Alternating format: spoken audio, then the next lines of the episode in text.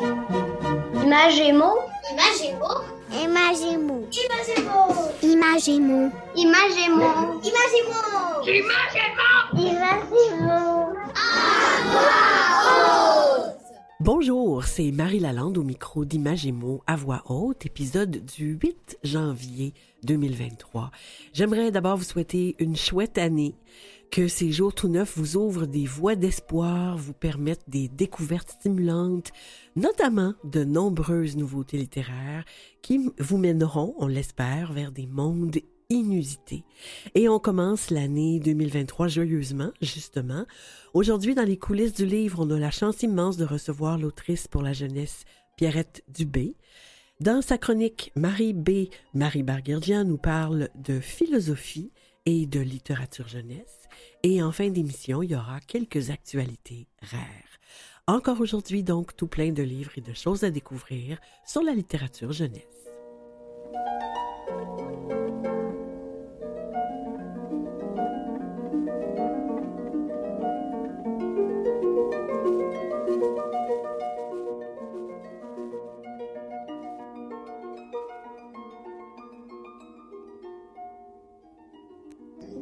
Coulisses du livre. Dans les coulisses du livre, c'est le moment privilégié de l'émission où on rencontre des gens qui font la littérature jeunesse. Aujourd'hui, je l'ai mentionné en introduction, on a la chance immense de rencontrer l'autrice Pierrette Dubé. Bonjour Pierrette. Bonjour. Bienvenue à Image et mots Merci. à voix haute et c'est un plaisir. Pierrette, pour le bénéfice des auditeurs, je voudrais mentionner quelques éléments de votre biographie. Vous êtes née à Valleyfield. Vous habitez la rive sud de Montréal. Vous avez étudié d'abord en lettres à l'Université de Montréal, puis en traduction à McGill. Vous avez commencé votre carrière comme correctrice d'épreuves et réviseur à la revue Sélection du Reader's Digest. Ça existe encore, hein, j'ai vérifié. votre premier album jeunesse, Le Roi Gédéon, euh, c'est paru en 1988 aux éditions du Raton Laveur. Vous avez porté simultanément un certain temps, à tout le moins, les deux chapeaux, celui de traductrice et d'autrice jeunesse, et finalement, vous avez fait le choix de vous consacrer entièrement à l'écriture et aux rencontres avec les enfants. Pourquoi vous avez choisi l'écriture? Euh, vous voulez dire pourquoi j'ai mis de côté la traduction Ouais, pour aller le davantage vers l'écriture? ouais. En, en fait, c'est un peu. On peut dire que c'est la vie et l'âge qui ont décidé pour moi. Ah, ça, puisque, bon, j'allais atteindre dans quel- quelques années plus tard euh, l'âge euh, vénérable de la retraite. et euh, bon, j'ai décidé de, de, de quitter mon travail quelques années plus tôt pour euh, en profiter, euh, en profiter peut-être pour écrire davantage et euh, en même temps aussi pour vivre. Parce que, bon, euh, on entend parfois parler de gens qui prennent la retraite puis qui, bon, euh, qui, qui, qui tombent malades rapidement ensuite. Ouais, ouais. Bon, alors je me suis dit, euh, j'ai encore en forme, j'ai encore envie de faire des choses. Bon, euh, on passe à une autre étape. Et puis nous, on en profite vraiment beaucoup. Votre parcours auprès de plusieurs générations d'enfants, ça, ça m'intéresse. Vous aimez ça, aller à la rencontre des enfants pour leur faire connaître le plaisir des mots. Vous êtes présente dans les salons du livre pour rencontrer vos lecteurs. Comment vous vivez cette expérience avec les jeunes d'aujourd'hui par rapport à ce que c'était il y a une trentaine d'années? En fait, euh, il y, a, il y a une trentaine d'années, euh, mais euh, je- comme j'avais un travail de jeunes enfants, je faisais peu de rencontres dans les écoles. J'en fais davantage maintenant. Maintenant, bon, je crois pas que les enfants ont, ont changé tant que ça depuis 20 ans. là. Ils Non. sont restés sensiblement les mêmes. Euh, leurs préoccupations, euh, euh, j'imagine, sont sensiblement les mêmes aussi. Peut-être que dans, et- et en particulier chez les adolescents, mais sûrement aussi sur les petits, il y a une préoccupa- des préoccupations environnementales qui étaient peut-être moins présentes Ouais. il y a une trentaine d'années. Ouais. Euh, mais sinon, bon, les enfants sont restés euh, sensiblement ce qu'ils étaient, je pense. Ouais, hein. Ils sont toujours euh, curieux. Ils aiment toujours se faire raconter des histoires et ça, c'est bon, c'est ce qui me motive à écrire pour eux, en fait. Oui, puis c'est extrêmement motivant, c'est vrai, Oui, aller dans oui, les oui. classes et lire des histoires. Vous écrivez des romans, des albums pour la jeunesse. Vous avez publié des livres chez plusieurs éditeurs. On va nommer Fonfon, Les 400 coups, Québec-Amérique, La courte échelle. Vos romans, La bête à pile et Les mannequins maléfiques, de la collection noire. Ça, ça ravit les jeunes lecteurs avides de sensations fortes. Moi, j'en ai rencontré qui m'en ont parlé. Vous avez réussi, euh, vous avez reçu plusieurs distinctions. On, par, euh, nommons en 2007 le prix Québec Wallonie-Bruxelles pour l'album Maman s'est perdue, le prix des libraires du Québec en 2015 pour La Petite Truie, Le Vélo et la Lune, et plus récemment, vous étiez parmi les finalistes pour le prix du gouverneur général pour un rhume de cheval, et La boîte aux lettres figure parmi les finalistes pour le prix des libraires du Québec. Une œuvre foisonnante Hein, disons-le. Et des sujets, c'est des thèmes vraiment variés. Qu'est-ce qui vous inspire? Qu'est-ce qui vous guide dans vos choix d'écriture? Euh, c'est une question qu'on me pose souvent, puis... puis les gens, ils savent jamais en répondre. en particulier, euh, bon, les enfants, bon, comment vous trouvez vos idées? Ça, c'est toujours la grande question qui revient. Euh, je dirais que ça varie selon les livres. Dans j'ai des albums qui ont été inspirés d'événements de la vie quotidienne. Bon, je pense en particulier la grève du bain. oui avec l'enfant qui veut pas se laver parce que la baignoire est trop grande. Bon, ça, ça m'est inspiré de d'un événement qui avait été vécu par ma fille et ma petite fille. OK. Euh, bon, euh, parfois, j'ai l'impression qu'il y a eu comme un vide euh, quelque part. Par exemple, je me disais, il n'y a jamais eu de livre qui parle de, de l'apprentissage du vélo chez les enfants. Oui, c'est vrai. Il me semble que c'est une étape importante parce que c'est comme une victoire quand on réussit à enlever les petits trous grande à fierté, une grande oui. fierté. Alors, je suis partie de cette idée-là et puis, euh, euh, comme j'aime bien que ça sorte un petit peu un petit peu de la vie, euh, de la vie banale de tous les jours. Bon, je me suis dit, ça serait drôle si c'était un petit animal qu'on imagine mal sur une bicyclette. D'où la petite truie, le vélo Mhm. et la lune.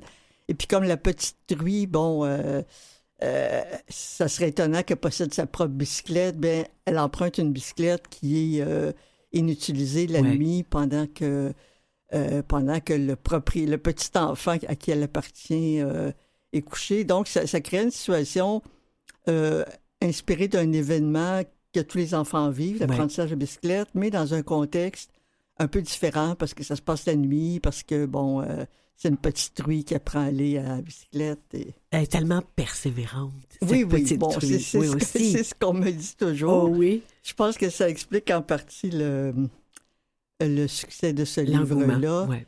Euh, ben, en particulier peut-être dans les écoles, parce que la persévérance, c'est quelque chose qui est beaucoup, beaucoup... Ouais. euh, euh, une chose à laquelle les enseignantes accordent beaucoup On d'importance. valorise ça beaucoup. Et puis, bon, j'ai... Et il m'est arrivé aussi que le, le point de départ, ça soit euh, le titre. Puis ça, c'est un peu, un peu étrange. Bon, Ouais. je pense en particulier au- le rhume de cheval. Bon, euh, le point de départ, je pensais, euh, quand on dit un, un remède de cheval, bon, puis souvent on utilise cette expression Oui. de cheval pour quelque chose qui est, euh, qui est vraiment Hors des hors proportions. norme, hors ouais. proportion.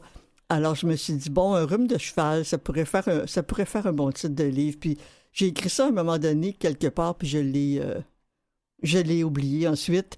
Puis quelques années plus tard, en relisant mes, mes notes, je me suis dit, ah bon, ben, l'idée, j'avais déjà la première phrase qui était Un jour le cheval du roi éternua, puis ça continué ensuite. Oui, oui, oui. C'est un très bon livre d'ailleurs. Est-ce que vous pouvez nous parler de ce sur quoi vous travaillez ces jours-ci? Qu'est-ce qui occupe vos journées? Qu'est-ce qu'on pourra lire prochainement de Pierrette Dubé? Ben, en fait, euh, je ne suis pas une, une auteure très, très disciplinée. Euh, j'ai des périodes où j'écris beaucoup, j'en ai d'autres où j'écris relativement peu. J'ai j'ai pas un horaire où j'écris, bon, un certain nombre de, De telle heure à telle de heure. telle heure à telle heure tous les jours. Euh, bon, ce qui s'en vient, j'ai deux albums qui sont déjà écrits, qui sont au stade de l'illustration, mais qui sortiront probablement pas avant 2024 ou même début 2025. C'est très, très long, euh, les, Ah oui, hein. euh, dans le domaine de l'édition et en Ouais. particulier pour les albums, parce qu'il y a l'étape de l'illustration. oui. J'ai un petit roman pour les 7-8 ans qui va sortir euh, au printemps prochain. OK. Ben alors, on- si on a les titres, on, on pourra peut-être les, les publier sur le site de l'émission. Oui, Si oui, jamais oui, euh, vous m'enverrez Oui, ça, oui, puis je oui. mettrai ça sur le site de l'émission. En terminant, Pierrette, c'est la tradition à Images et mots. On invite les invités à nous proposer un de leurs coups de cœur littéraires. Jeunesse, évidemment. Est-ce que vous avez une suggestion pour nous? Euh, c'est la, la réponse que je donne toujours à, à- à cette question, puis sûrement on l'a. Je- euh, si quel- quel- quelqu'un qui relit mes réponses va, va la trouver partout. Il y, a, il y a un livre que j'ai lu avec mes enfants lorsqu'ils étaient petits. Euh, L'auteur, c'est Arnold Lobel. C'est un auteur américain qui est euh, décédé depuis plusieurs années. Ouais. Et euh, il y avait un- une histoire, un, un personnage en particulier qui, qui est un, le personnage est un hibou Oui. qui s'appelle Ulule. Et puis il y a plusieurs petites histoires avec ce personnage-là qui sont vraiment charmantes. Euh, euh, je pense celle qui m'avait le, le- particulièrement charmé, charmé, c'était le thé aux larmes où le hibou décide qu'il va se faire du thé aux larmes. Bon, Oh. puis euh, il pleure au-dessus de, de sa Oh. théière. Et ensuite, il boit son thé, puis ça se termine par le thé aux larmes est toujours succulent. Oh, c'est J'aime donc j'aime bien beau. le petit côté euh, absurde, mais en même temps C'est tendre. tendre. Oui. Oui, c'est attendrissant. Oh, merci beaucoup, Pierre Dubé. Merci pour la fantaisie, les rimes et l'humour que vous semez dans vos livres. Et merci d'avoir pris ce temps-là avec nous. Ça m'a fait, pla- plaisir. ça m'a fait plaisir. Merci de m'avoir invité. plaisir. Je m'appelle Félix. J'ai 10 ans. J'aime lire des livres parce que ça nous transporte dans un autre monde. La chronique de Marie Barguerdien. Bonjour, Marie Barguerdian. Bonjour Marie Lalande. Aujourd'hui, vous abordez un sujet, Marie, fort intéressant, la philosophie et la littérature jeunesse. Moi, j'ai très hâte de vous entendre là-dessus. Il s'agit, oui, de parler de l'intérêt philosophique des albums jeunesse. Il se trouve que l'année dernière, j'ai donné une formation avec une professeure de philo, Madame Jocelyne Rio, professeure à la retraite maintenant, euh, mais toujours philosophe, à propos de cet intérêt philosophique que portent les albums jeunesse. Et ça m'a beaucoup éclairé sur la richesse de cette approche. Il ne s'agit pas évidemment ici de proposer des activités de philosophie avec les jeunes. D'ailleurs, la plupart des enseignants ne sont pas vraiment formés pour ça.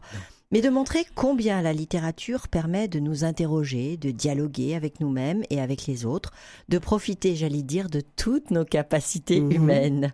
D'ailleurs, saviez-vous, Marie, que l'UNESCO reconnaît maintenant, enfin, et depuis 2006, je crois, l'intérêt des activités philosophiques en disant que cette activité rend capable d'un dialogue apaisé et respectueux envers les différentes cultures. La pratique de la philosophie avec les enfants est donc une bonne voie pour l'éducation à la paix. Ouais, je Bonne nouvelle. Bonne nouvelle. Au fond, toute œuvre littéraire offre des possibilités de philosopher, puisque chaque histoire est une expérience de vie. La littérature jeunesse en particulier donne aux enfants la capacité de s'étonner, ce qui est le propre de l'enfance, Ouais. mais aussi le propre de la philosophie, puisque s'étonner, c'est un peu aussi se questionner. Mhm. Or, la philo, c'est ça, c'est se poser des questions et tenter de comprendre la vie. Les histoires amènent les enfants à penser par eux-mêmes, c'est pourquoi j'aime tant qu'on ne dise pas tout dans les histoires. Elles sont un grand laboratoire de l'imaginaire qui ouvre à tous les possibles.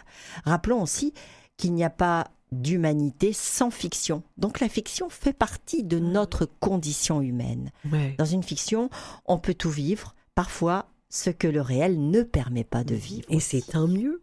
Et c'est tant mieux. Mhm. Autre atout philosophique, la littérature jeunesse est souvent un point de départ pour la médiation. L'intérêt, c'est que l'on réfléchit à ce qui se passe dans une histoire à travers un autre que soi, un personnage, Mhm. donc avec une certaine distance. S'il s'agissait de notre propre expérience, si on était trop proche du réel, l'affect serait Ouais. trop fort pour réfléchir et l'émotion dominerait la réflexion.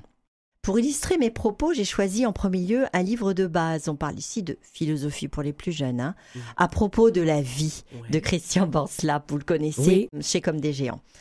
C'est un album qui raconte la vie, ou plutôt le vivant. Vivants immenses et vivants invisibles, les baleines ou les virus. Chaque page de cet album comporte un intérêt pour une réflexion philosophique. Vraiment chaque page. Les émotions, les mouvements, le don, la survie, le conflit, l'amour, tout ça.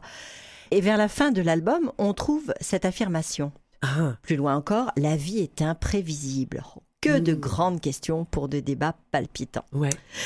Sans aller vers un tel livre qui a tout de même une certaine intention philosophique, prenons l'exemple d'une vraie fiction comme Je veux un chien de Kitty Quater que nous avons chroniqué ici même. C'est pour Oui. ça que je l'ai choisi. Rappelons que dans cette histoire, Millie veut un chien pour mieux se faire accepter dans cette nouvelle école où elle est arrivée.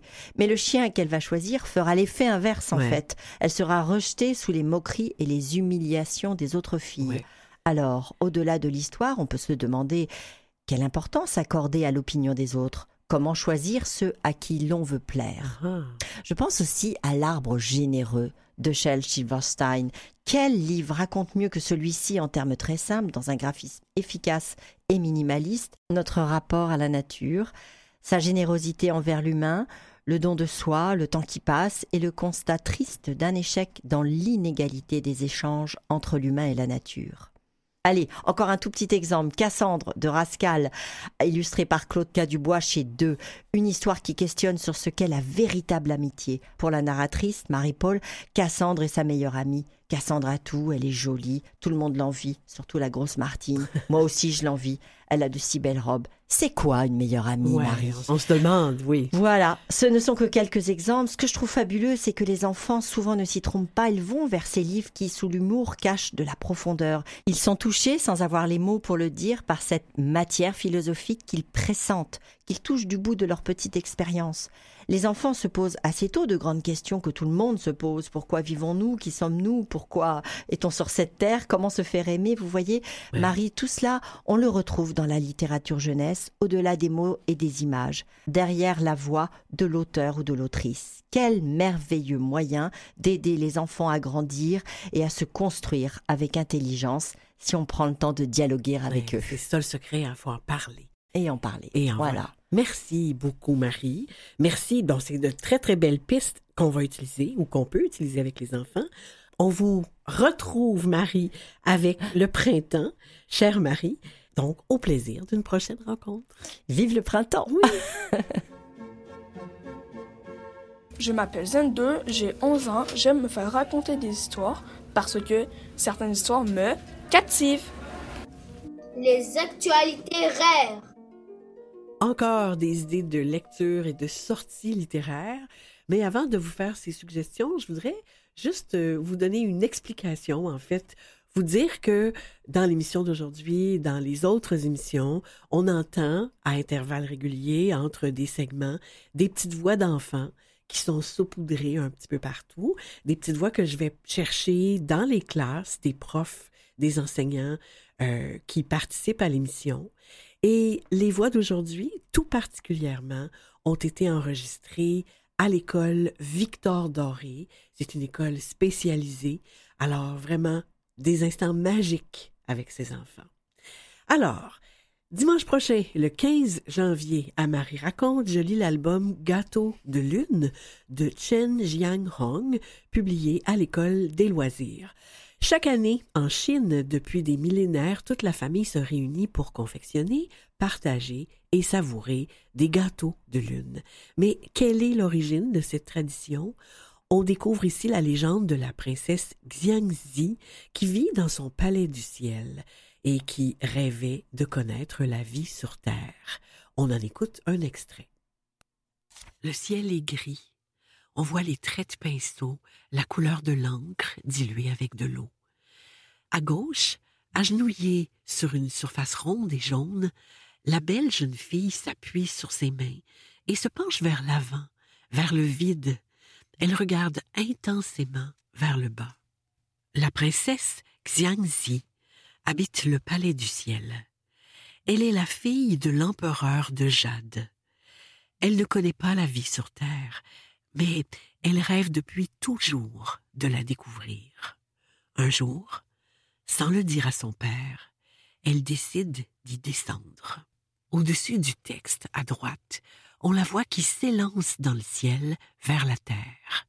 La princesse Xiangzi vole, son long vêtement blanc ample et ses cheveux noirs formant des vagues autour d'elle. Notez que cette année, les histoires de Marie Raconte sont disponibles pour consultation en ligne pendant deux semaines à compter de la première diffusion, à partir du lien que vous trouverez sur le site de Canal M sous l'onglet Marie Raconte. Bonjour, je m'appelle Ryan et j'ai 9 ans. J'aime lire des livres parce que ça me sent heureux.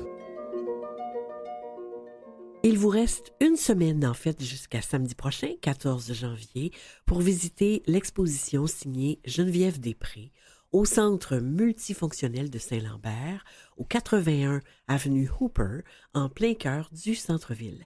C'est ouvert jeudi de 17h à 20h et samedi de 9h à midi. m'appelle Marius, j'ai 11 ans. J'aime lire parce que ça fait voyager. Le 21 janvier 2023 se tiendra la cinquième édition de la Nuit de la lecture au Québec, organisée par l'UNEC et la Fondation Lire pour réussir. La nuit de la lecture est organisée dans le cadre des Nuits de la lecture qui se déroulent du 19 au 21 janvier en France et dans toute la francophonie. Le thème choisi pour l'édition 2023 est celui de la peur. Il y a un volet en ligne et un volet en présentiel dans les librairies, dans les bibliothèques et dans les centres culturels et communautaires participants.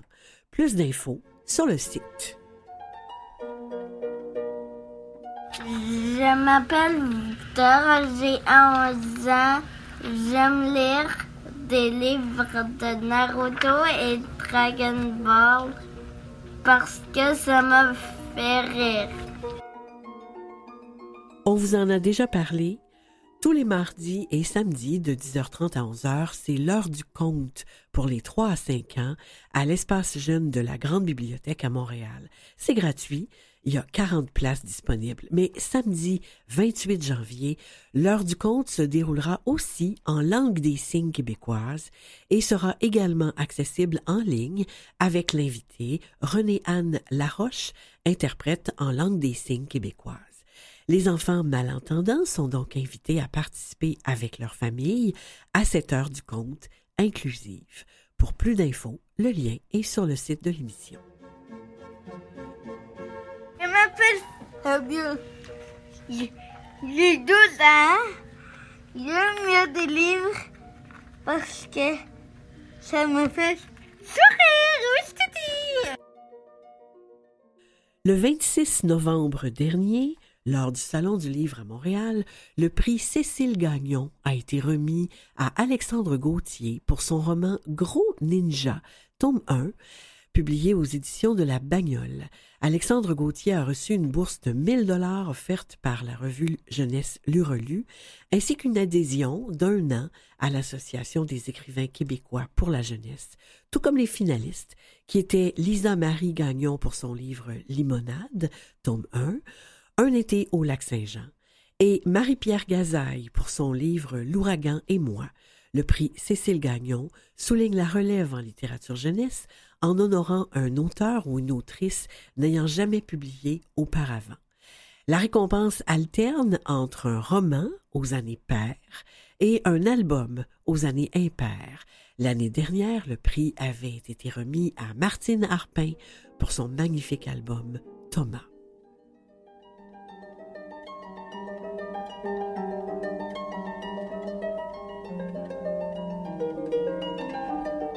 Je m'appelle Abdemoui, j'ai 9 ans. J'aime lire Youssari. Pa, pa, parce que, parce que j'aime sorcier Youssari.